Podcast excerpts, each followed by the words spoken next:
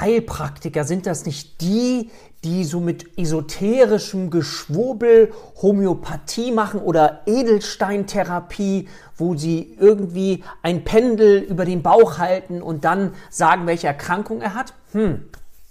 Wenn du dieses Bild noch hast von Heilpraktikern, dann solltest du das vielleicht mal möglich überdenken. Und ich finde es ganz wichtig, dass wir auch lernen, unser Denken mal zu verlangsamen, weil wir sind immer so schnell in diesen Vorurteilen. Das brauchen wir auch sicherlich, aber hier lohnt es sich, einen Blick hinter die Kulissen zu werfen.